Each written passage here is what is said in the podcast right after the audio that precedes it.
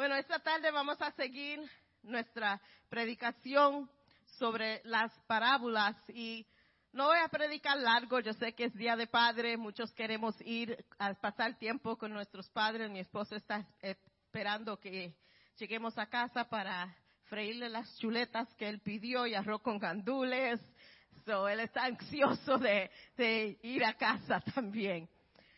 Vamos a estar leyendo en el libro de Mateo, si se pueden poner de pies, vamos a ir a Mateos 13. Vamos a estar leyendo del verso 31 al 32.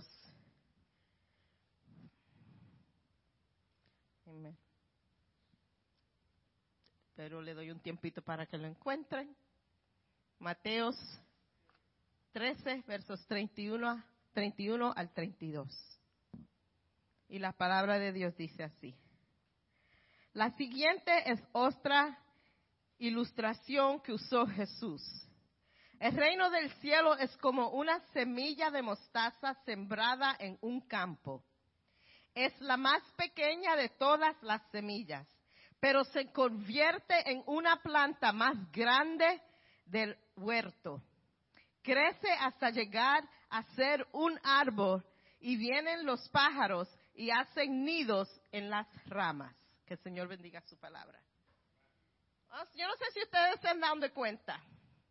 En todas las predicaciones, estas cuantas semanas que le han tocado a la gente parábolas, le han tocado parábolas largas. Y a mí me dan una parábola que son dos versos nada más para predicar. Yo no sé si eso quiere decir que no quieren que yo hable mucho y cortarme la predicación, no sé. Pero yo lo voy a tomar como que ellos saben que yo soy bien inteligente y de dos versos puedo sacar un mensaje de una hora. Amén. Ok. Aunque no va a ser de una hora, no se apuren. Bueno, aquí vemos que Jesús está usando otra parábola y está usando una semilla de mostaza. Ahora, yo no sé de ustedes, pero cuando yo pienso de mostaza, yo no pienso como una semilla. Yo pienso en hot dogs, y el pote ese amarillo, yo no sé por qué siempre lo ponen en un pote amarillo, la mustard. eso es lo que viene a mi mente cuando yo oigo mustard. Nunca pienso en la semilla y nunca pienso que de esa semilla viene la mostaza. Pero aquí, Señor, va a hacer una conexión con esta semilla y no quiero, voy a hablar sí de la parábola, pero quiero concentrarme más en la semilla de la mostaza, ¿ok? Vamos a hablar de esa semilla. Es una, la más pequeña de todas las semillas que hay. Es, crece a ser, la planta crece a ser seis pies, doce pies de alto, perdona, y seis pies de ancho. Eso es una planta grandísima que si cuando uno la ve parece un árbol, pero todavía es clasificada como una planta. Eso es una planta de 12 pies y 6 pies de ancha para que da una semilla así tan pequeña. También el crecimiento de esa planta coge mucho tiempo. Eso coge mucho tiempo para, para llegar a los 12 pies de la madurez de esa planta. Pero ¿por qué Jesús hace la comparación de una semilla tan pequeña al reino de Dios? Tenemos que recordarnos que en este tiempo, cuando Dios estaba enseñando esta parábola, era muy temprano en su ministerio. Y a este punto, lo que era el reino de Dios en la tierra era Jesús y sus discípulos. That's it.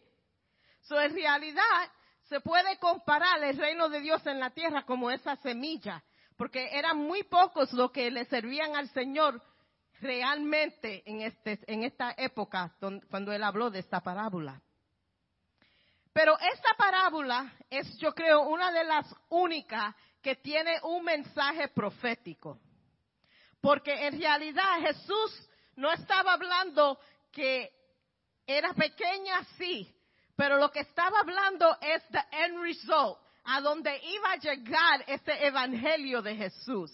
Y vemos que tenía un principio pequeño, pero todos ya sabemos el alcance del Evangelio, donde ha llegado, que ha llegado a naciones que a veces nosotros ni sabemos el nombre de esa nación, pero está el conocimiento de quién es Dios. Se ha regado por todo sitio.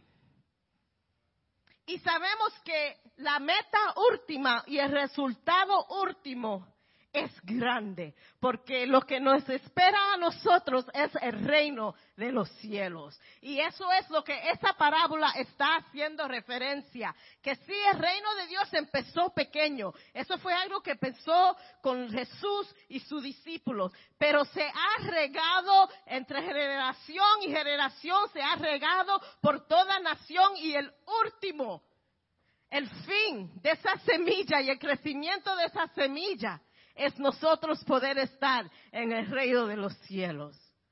So, podemos ver por qué él usa la semilla, porque como vemos, empieza pequeño, empieza una semilla pequeña, coge mucho tiempo esa planta para madurarse. Y que mucho tiempo nosotros estamos oyendo, el Señor viene, el Señor viene, estamos oyendo eso años y años, generación viene, generación va y oímos lo mismo. Pero mira a dónde ha llegado el Evangelio de Dios.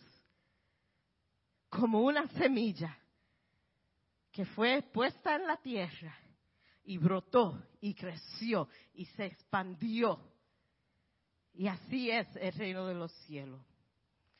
Pero hay otro lugar en la palabra de Dios donde Jesús hace referencia a una semilla. Y vamos a ir a Mateos 17, verso 20. Y Dios es tan, Dios es funny. Porque yo he tenido este mensaje ya en mi mente preparado ya hace como dos o tres semanas. Y han venido tantas circunstancias y testimonios y peticiones y gente en necesidad de fe. Y hoy yo voy a hablar de la fe. Y Jesús va a usar esa semilla de mostaza otra vez, otra ilustración, comparando la semilla en la fe. Y vamos a leer. Dice en versículo, en capítulo 17, versículo 20 ustedes no tienen la fe suficiente, les dijo Jesús. Les digo la verdad, si tuvieran fe, aunque fuera tan pequeña como una semilla de mostaza, pudieran decirle a esta montaña, muévete de aquí hasta allá, y la montaña se movería. Nada sería imposible. Wow. Aquí vemos Jesús usando una semilla de mostaza para enseñar otra verdad. Ahora, después de leer esto y examinar nuestras vidas, nos podemos hacer unas cuantas preguntas. ¿Cuánta fe necesito para ver milagros? ¿Estará Dios esperando que mi fe llegue a un 6.8 para empezar a bregar y empezar a hacer milagros que yo pueda ver? ¿Y cómo recibo esa fe? Porque yo he oído tanta gente decir, ya yo no tengo fe. Tanto ha pasado que ya yo no tengo fe. Quiero llevarlos a Romanos 2.3, no lo tienen que buscar. Pero algo interesante dice Romanos 12.3. El día que tú fuiste salvo, Dios depositó una medida de fe en ti. Tú no tienes que buscar la fe. ¿Dónde está mi fe?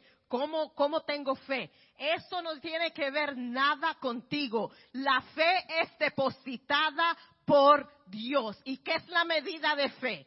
Dios dice que la fe, si tienes fe como un grano de mostaza, puedes mover montes. Eso es lo único que tú necesitas. Dios no requiere de ti algo que Él no ha depositado en ti. So, si Él depositó esa semilla que es tan pequeña de fe, eso es la medida de fe que tú necesitas para la contestación de todas tus peticiones.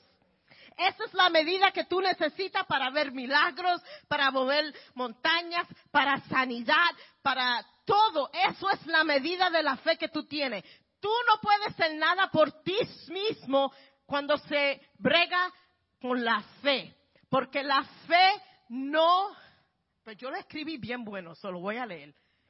La fe no es un producto humano que tú puedes manipular, es una impartición espiritual. Tú no puedes ser nada. la fe no tiene que ver contigo. Eso fue algo que Dios puso en ti.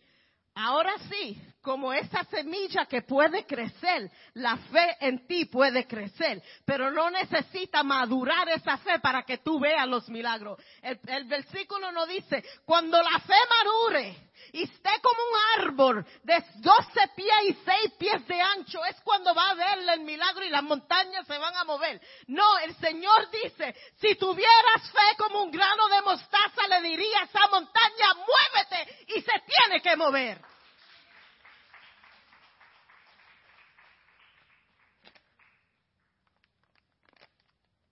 So good. Él sabe que nosotros somos un poquito cabeciduros y también a veces un poquito brutos. Y me incluyo a mí también. Cuando viene acerca de las cosas. Pedimos y pedimos y pedimos, estamos pidiendo Dios fe, Señor dame fe por 20 años, Señor dame fe. Si tú estás salvado 20 años, el Señor te dice, ya yo te la di hace 20 años, que yo he depositado fe en ti. ¿Para qué me estás pidiendo algo que ya yo te regalé? Tú no me la tenías que pedir, solamente tenía que decir, tú eres mi salvador, tú eres mi sanador, yo quiero que tú seas Señor de mi vida. Y con esa palabra vino la medida de fe. Ahora, ahora viene el problema con la montaña, que las montañas pueden ser muchas cosas. Las montañas en nuestra vida. Hermano, no vaya al monte Kilimanjaro o no vaya a cualquier monte y empieza a decirle, monte, muévete. Sí, monte, muévete. Porque esos no son los montes que Dios está hablando. Dios está hablando de los montes que nosotros, a veces nosotros mismos hacemos en nuestra vida. A veces los problemas son nuestros montes. La enfermedad son nuestros montes. Nuestro estado emocional, esos son nuestros montes. Y el problema es que nosotros concentramos mucho en el monte. En vez, y nos pasamos echándonos like a pity party, yo no puedo con este problema. Ay, ya, ya, ya no puedo. Viene una cosa, mami siempre decía, estoy preso, me anda buscando. No salgo de una para meterme en otra. Me levanto y me caigo otra vez. Paso de un problema y viene otro. Y, y es como un cycle que sigue. Y ya, ya no quiero, ya me apesta hasta la vida, porque es tanto. Hermano, deja de maldecir el monte y empieza a darle gracias al monte, porque es por ese monte que va a cambiar la relación tuya con Dios. So vamos a cambiar y en vez de maldecir el monte y en vez de hablar del monte y darle crédito al monte y el monte esto y andamos así ya porque el monte ya no podemos cargar ni el monte. En vez de estar así vamos a decir gracias, gracias. Monte te doy gracias porque yo sé que al fin de esta yo voy a estar más cerca de Dios. Al fin de esta mi relación con Dios va a ser mucho mejor. y no concentrar tanto en el monte. Otra cosa que hacemos, cada vez que nos rodillamos, ay Señor, en vez de ni, llegamos a darle gracias a Dios, ay Señor, tú no sabes lo que yo estoy pasando, ¿really? Si tú supieras, tú no entiendes, ¿really? Y cada vez estamos hablándole a Dios del monte. ¿Tú no crees que ya Él sabe de tu monte? ¿Por qué no le hablas al monte de Dios? Dile a tu situación. ¿Tú te crees que tú vas a ganar? Tú no sabes a quién yo le sirvo. Tú no sabes que al Dios que yo le sirvo, solamente con el poder de su palabra, creó los cielos y la tierra. ¿Tú te crees, monte, que tú eres gran cosa para Dios? ¿Tú no sabes a quién yo le sirvo? ¿Ha visto todas las sanidades que Dios ha hecho? El ciego vista, el sordo pudo oír, el muerto resucitado, el demoniado libertado. Dile al monte a Dios que tú le sirves. Dile a tu situación, tú no vas a ganar. ¿Te la crees tú que tú vas a ganar? A veces, cuando yo estoy pasando por unas cuantas cosas y me siento un poquito agotada, se dice. Tengo que recordar y a veces yo digo, ¿qué tú vas a hacer ahora, Dios? Porque en realidad, I can't do it. So, yo me voy a sentar, voy a cruzar los pies y voy a esperar a ver lo que tú vas a hacer, Dios. Porque yo estoy más de segura que lo que tú vas a hacer es mucho más mejor de cualquier cosa que yo puedo pensar para resolver mi problema. Practica eso, de hablarle a tu situación de Dios y no dejar que tu situación gane poder en tu vida. No dejar que el monte gane poder en tu vida. Ahora, ¿qué podemos nosotros hacer para activar esa fe que ha sido depositada en nuestros corazones? Yo recibí un testimonio, can I say it? Nuestra hermana Lisa tuvo una situación que um, tenía una úlcera en un ojo y, fue al doctor, le dieron medicina y ella cogió la medicina. Ella cogió la medicina para ponérsela en el ojo y Dios dijo no, se perdió la medicina, ella no sabe dónde esa medicina, eh, qué se hizo la medicina, no la pudo encontrar. Ella dice, quizás me la perdí. No, esa fue Dios que dijo, no, no, no. Yo tengo otra solución para este monte. Fue al doctor, le dieron la medicina, regresó al doctor en dos días. Hay mucho que pasó entre medio de la situación, pero le voy a dar the short version. Fue otra vez al doctor. Cuando le examinaron el ojo, el doctor le dijo, tú no tienes ninguna úlcera. ¿Qué tú hiciste? Te estabas poniendo la medicina. Y yo, yo no me la puse, se me perdieron la medicina y no había úlcera en ese ojo. Imagínate si se pone esa medicina, quizá le daña el ojo. Por eso Dios hizo que se perdiera esa medicina. Pero es la medida de fe. Ella proclamó su sanidad viendo la úlcera en su ojo. Dijo, Dios me sana. Y me decía ella cuando iba a la, cita del doctor, iba, iba cantando, hay sanidad aquí hay sanidad aquí. Cuando tú empiezas con tu boca a decir y profesar, se dice que Dios es tu sanador. Hermanos, tú empiezas a hacer algo en el realmo espiritual y Dios obra. Pero ¿qué tienes que ser tú para activar esa fe que ya está depositada en ti? La primera cosa, son tres. Tú tienes que reconocer, o tenemos, porque yo me incluyo aquí, tenemos que reconocer que estamos quebrantados. Que sin Dios no podemos hacer nada. Si no estamos conectados a la vid verdadera, que de ahí viene toda la sustancia de nuestra vida espiritual, esa fe no puede ser activada. Tenemos que estar conectados. Tienes que reconocer, yo estoy quebrantada. Ya yo no puedo más. Ya yo he llegado a mi límite. No hay nada que yo pueda hacer que va a traer resultados. Tengo que poner mi fe en Dios.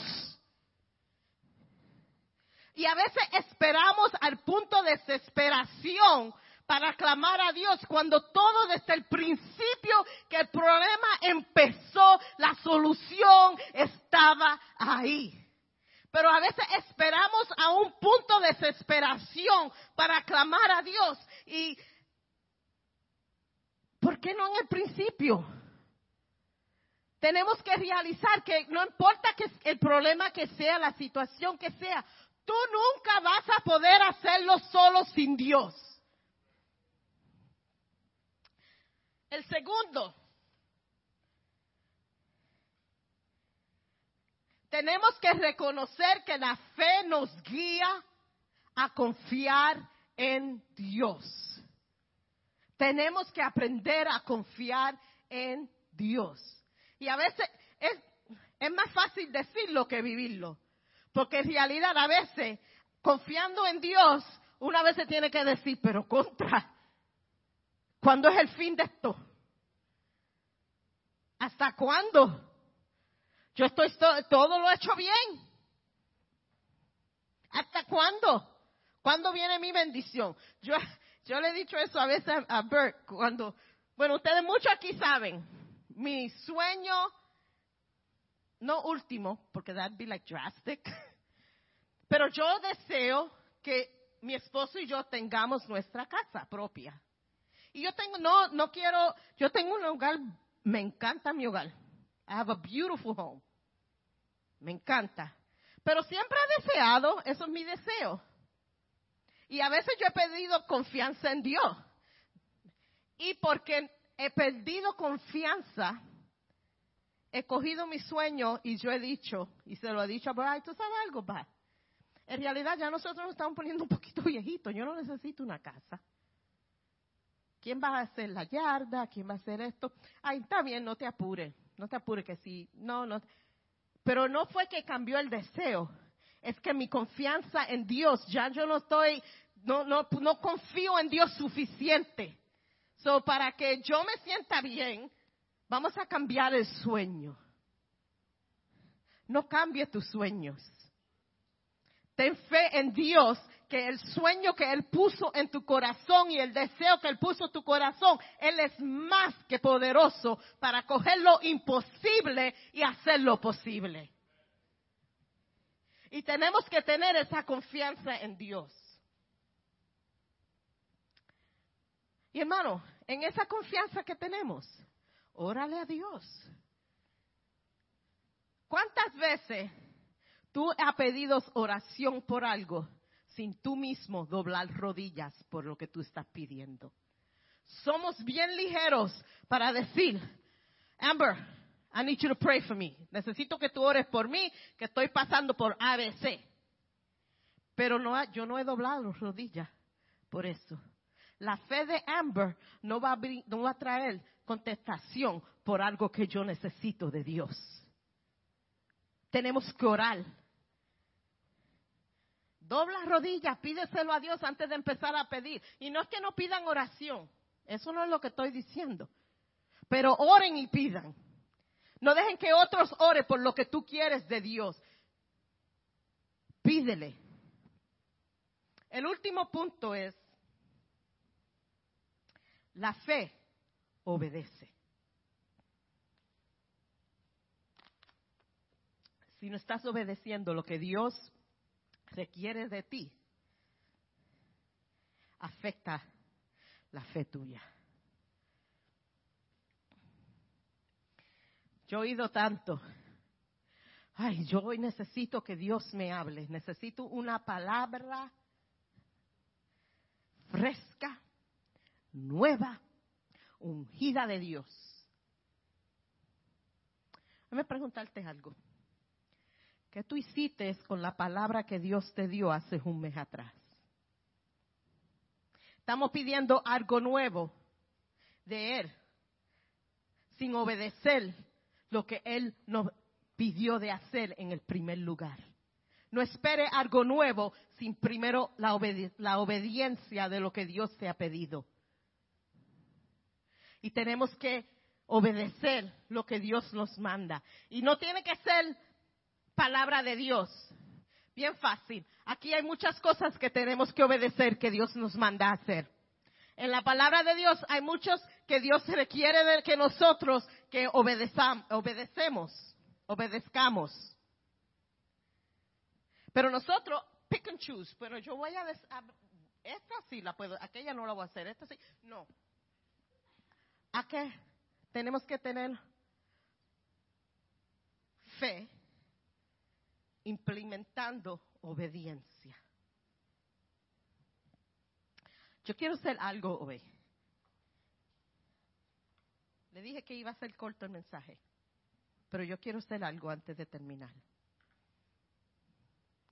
Yo sé que todos los que están sentados aquí tienen una petición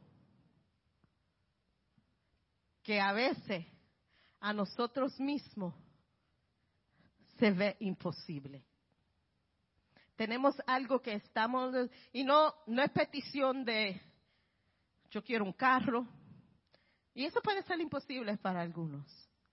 Pero hay algunas peticiones que nosotros tenemos que ya hasta nosotros hemos dejado de creer que eso puede pasar en nuestras vidas.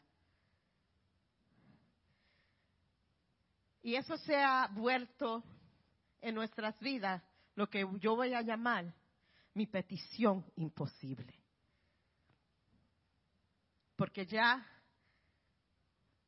no creemos que vamos a ver el resultado de lo que estamos pidiendo. Y en esta tarde, en esta cajita que está aquí, yo tengo unas cuantas tarjetitas y hay lápices ahí también. Yo creo que todo el mundo pase y tome una de esas tarjetitas. En la tarjetita también está pegada una semilla de mostaza. Quiero que usted escriba en esa tarjeta su petición imposible. Y vamos a traerla al trono de Dios en esta tarde y vamos a orar todos. Porque yo quiero que ustedes sepan que la petición que usted ya ha orado tanto y no visto. Puede ser la situación en su hogar, que ya no puede más con el matrimonio, que ya usted ha orado, ha llorado y ya no ha visto cambio y eso se ha vuelto en su petición imposible. Puede ser sanidad, que ya van tantos años que ya tú no ves la diferencia, no ves la sanidad. Eso puede ser tu petición imposible para ti. Puede ser problema financiero, financiero, que no importa lo que tú hagas, siempre te sientes como está en el hoyo. Y eso puede ser tu petición imposible. También está el pecado secreto cosas que nosotros hacemos en secreto que nadie ve, pero está matándote poco a poco espiritualmente. Y ha tratado años por años por años de salir de eso. Y un día yo voy a dar testimonio, todavía no estoy preparada porque es muy emocional para mí, de pecado secreto y años tras años, y ya tú has perdido la esperanza que un día tú vas a ser liberado de eso. Y eso puede ser tu petición imposible. Le voy a pedir a los músicos que pasen y mientras ellos empiezan a tocar música, todavía no quiero que canten, a tocar música porque quiero los cantantes también empiecen a pasar y empiecen a coger las tarjetitas, empiezan a escribir. Están aquí en la cajita. Todos pueden pasar, pueden empezar a pasar. Si tienen plumas, no tienen que coger el,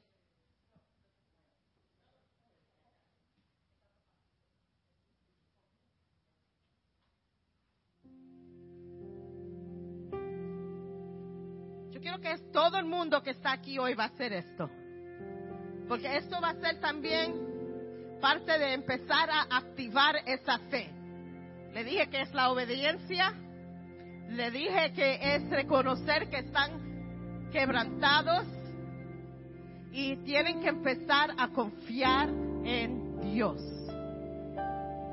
Nadie va a ver lo que ustedes han escrito en estos papeles. Eso es personal para ustedes.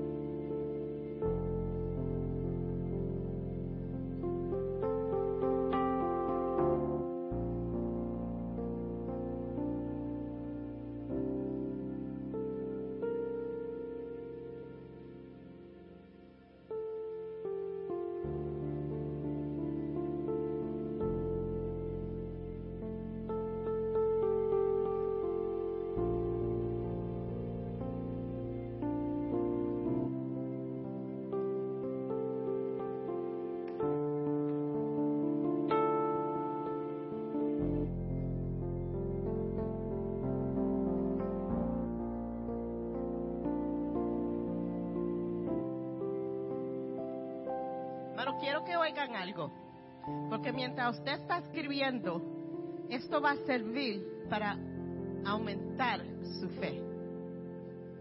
Buenas tardes. Eh, yo quería darles un testimonio. Hace ocho años me encontraron algo en el, en el hígado. Y yo decía, como dice la pastora, que a veces cuando uno no tiene la fe bien centrada en uno, uno piensa que Dios no existe. Uno piensa que la fe nunca va a llegar para uno. Hace una semana atrás, este, yo siempre pensaba en ¿por qué a mí? ¿Por qué a mí? Pero después dije, no, yo voy a poner más fe en Dios. Voy a aprender a leer la palabra fe en realidad qué significa. La semana pasada fui al médico y cuando el médico entró y me dijo, ¿por qué tú estás tomando tan pocas medicinas? Yo le dije, porque tú me dijiste que tome solo dos medicinas. Me dice, no, tú estás supuesta a tomar tres, porque tu cuerpo necesita tres medicinas. Yo le dije, pero si tú me dijiste que tome solo dos, le dije, anyway, está bien. Mira, digo, yo quiero que tú cheques que hace un mes yo me hice un examen de sangre y yo puse fe en que ese examen yo voy a estar sana, le dije.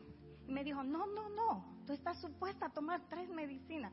Dije, doctor, cuando tú cheques eso, tú me dices que si yo puedo seguir tomando las tres medicinas. Él se dio la vuelta enojado, enojado, con una cara bien molesto. Me dijo, dame diez minutos y yo regreso. Yo tenía mi Biblia y como dice la pastora, el testimonio de la señora. Yo cuando iba de camino para el doctor, yo escuchaba esa canción de la fe, que si yo tengo fe, yo voy a ser, ser gloriosa con la sanidad de Dios. Cuando el doctor entró, me cogió el papel y me miraba la cara y me decía, Nancy, ¿qué hiciste? Nancy, ¿qué hiciste? Le dije, ¿tú tienes fe? ¿Sabes quién es Dios? Yo le dije a él, Me dice, of course, yo sé quién es Dios. Le dije, yo tengo fe en Él y yo sé que en ese papel yo estoy sana. Y él me miraba y fue a la computadora. Y de nuevo me veía y a la computadora. Ocho años yo viví drogada con mucha medicina, como ocho o diez pastillas diarias. Cuando él me dice, de 175 del ácido que yo tenía en el hígado, bajaste a 145 hace seis meses. Y le dije, ¿y con las dos pastillas? Le dije al doctor, ¿cuánto yo bajé más? Y él me dice, ¿pero qué tú hiciste? Dije, confiar en Dios, tener fe en Dios. Él se dio la vuelta, yo tenía un libro sobre la fe. Y él me dice, that is perfect. Me enseñó el libro y me dice, that is perfect. That's the best. Porque tú tienes 125, tu hígado está casi normal. Y hermanos, les digo, la semana pasada yo quería decir este testimonio, porque yo viví ocho años sin saber qué era eso, sin saber qué quién me decía qué era la palabra fe y quién era Dios realmente. Mi vida ha cambiado mucho y les doy gracias a todos que están aquí en esta iglesia porque han sido como mi familia. Y por eso les digo a todos, sigan teniendo fe, que Él es grande y para todos. Amén. Aleluya. Aleluya. Praise the Lord. Vamos a pasar todos con nuestras um, petición imposible. Vamos todos a venir al altar con nuestra petición.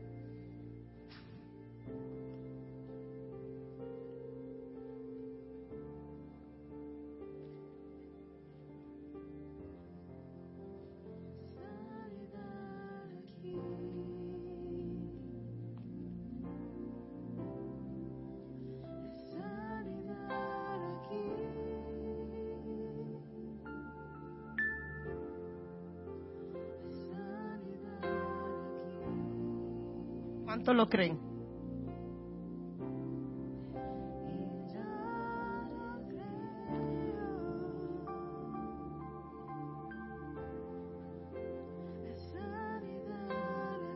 Empieza a orar por esa petición.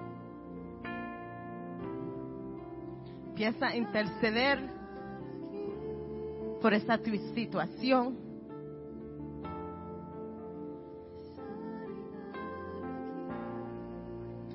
Y empieza a recibir esa sanidad en esta tarde.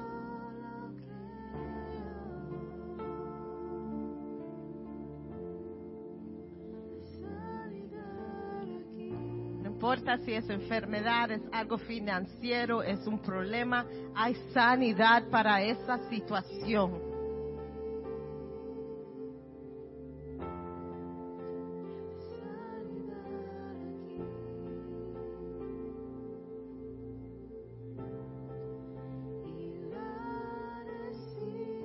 Ahora empieza a cantar. Hay sanidad como una proclamación de la contestación de lo que tú has escrito en esas cartas.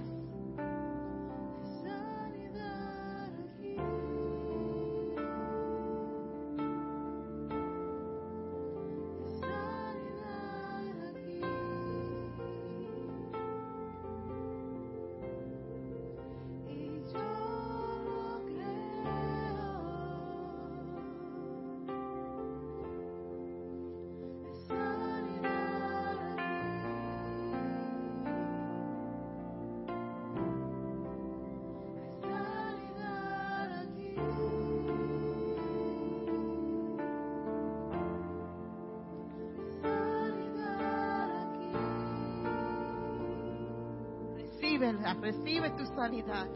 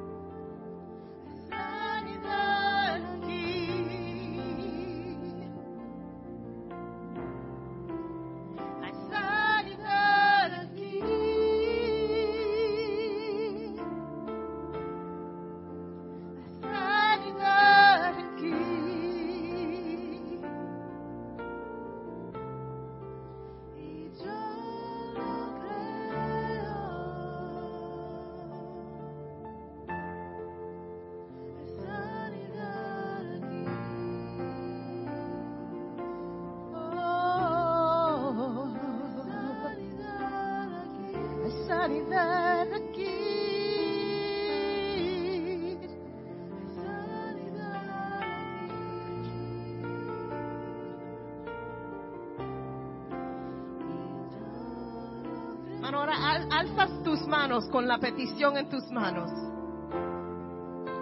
Alzo mis manos hacia el cielo. Alzo mis ojos a mi defensor. Miro hacia ti, al Dios que sana. Confío en. Alzo mis manos alzo mis manos hacia el cielo, alzo mis ojos a mi defensor, miro hacia ti, al Dios que sana, confío en ti, alzo mis manos alzo mis manos hacia el cielo, alzo mis ojos a mi defensor, miro hacia ti, al Dios que sana, en ti.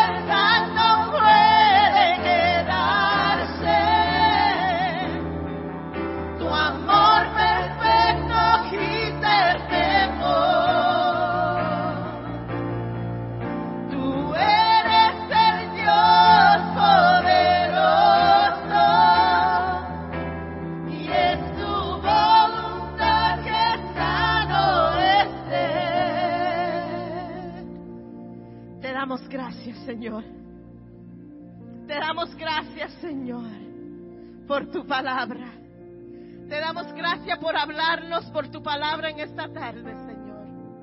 Y desde este día en adelante, no voy a decir, esta es mi petición imposible, pero voy a decir, esta es mi petición posible que Dios va a contestar. Porque tú eres grande, misericordioso, poderoso. Y mi situación no es más grande que tú. Y te la entrego en esta tarde. Y quiero que se lleven esta tarjetita con ustedes y se recuerden que la medida de fe que tú necesitas para esa petición imposible es una semilla de mostaza que ya Dios ha depositado en ti. Ya está ahí. Y no quiero que nunca se olviden de eso. Cárguenla, póngala en su Biblia. Pero recuérdense siempre que nada es imposible para Dios. Y en esta tarde, en este mismo espíritu de alabanza, nos despedimos, Señor, no de tu presencia, pero sí de este lugar. Te pedimos que vaya con nosotros, te pedimos que nos ayude esta semana, te pedimos que nos des fuerza en esta semana. Y mientras celebramos con nuestros padres, que siempre nos recordemos que ellos también son regalo de Dios. Amén. Que el Señor los continúe bendiciendo.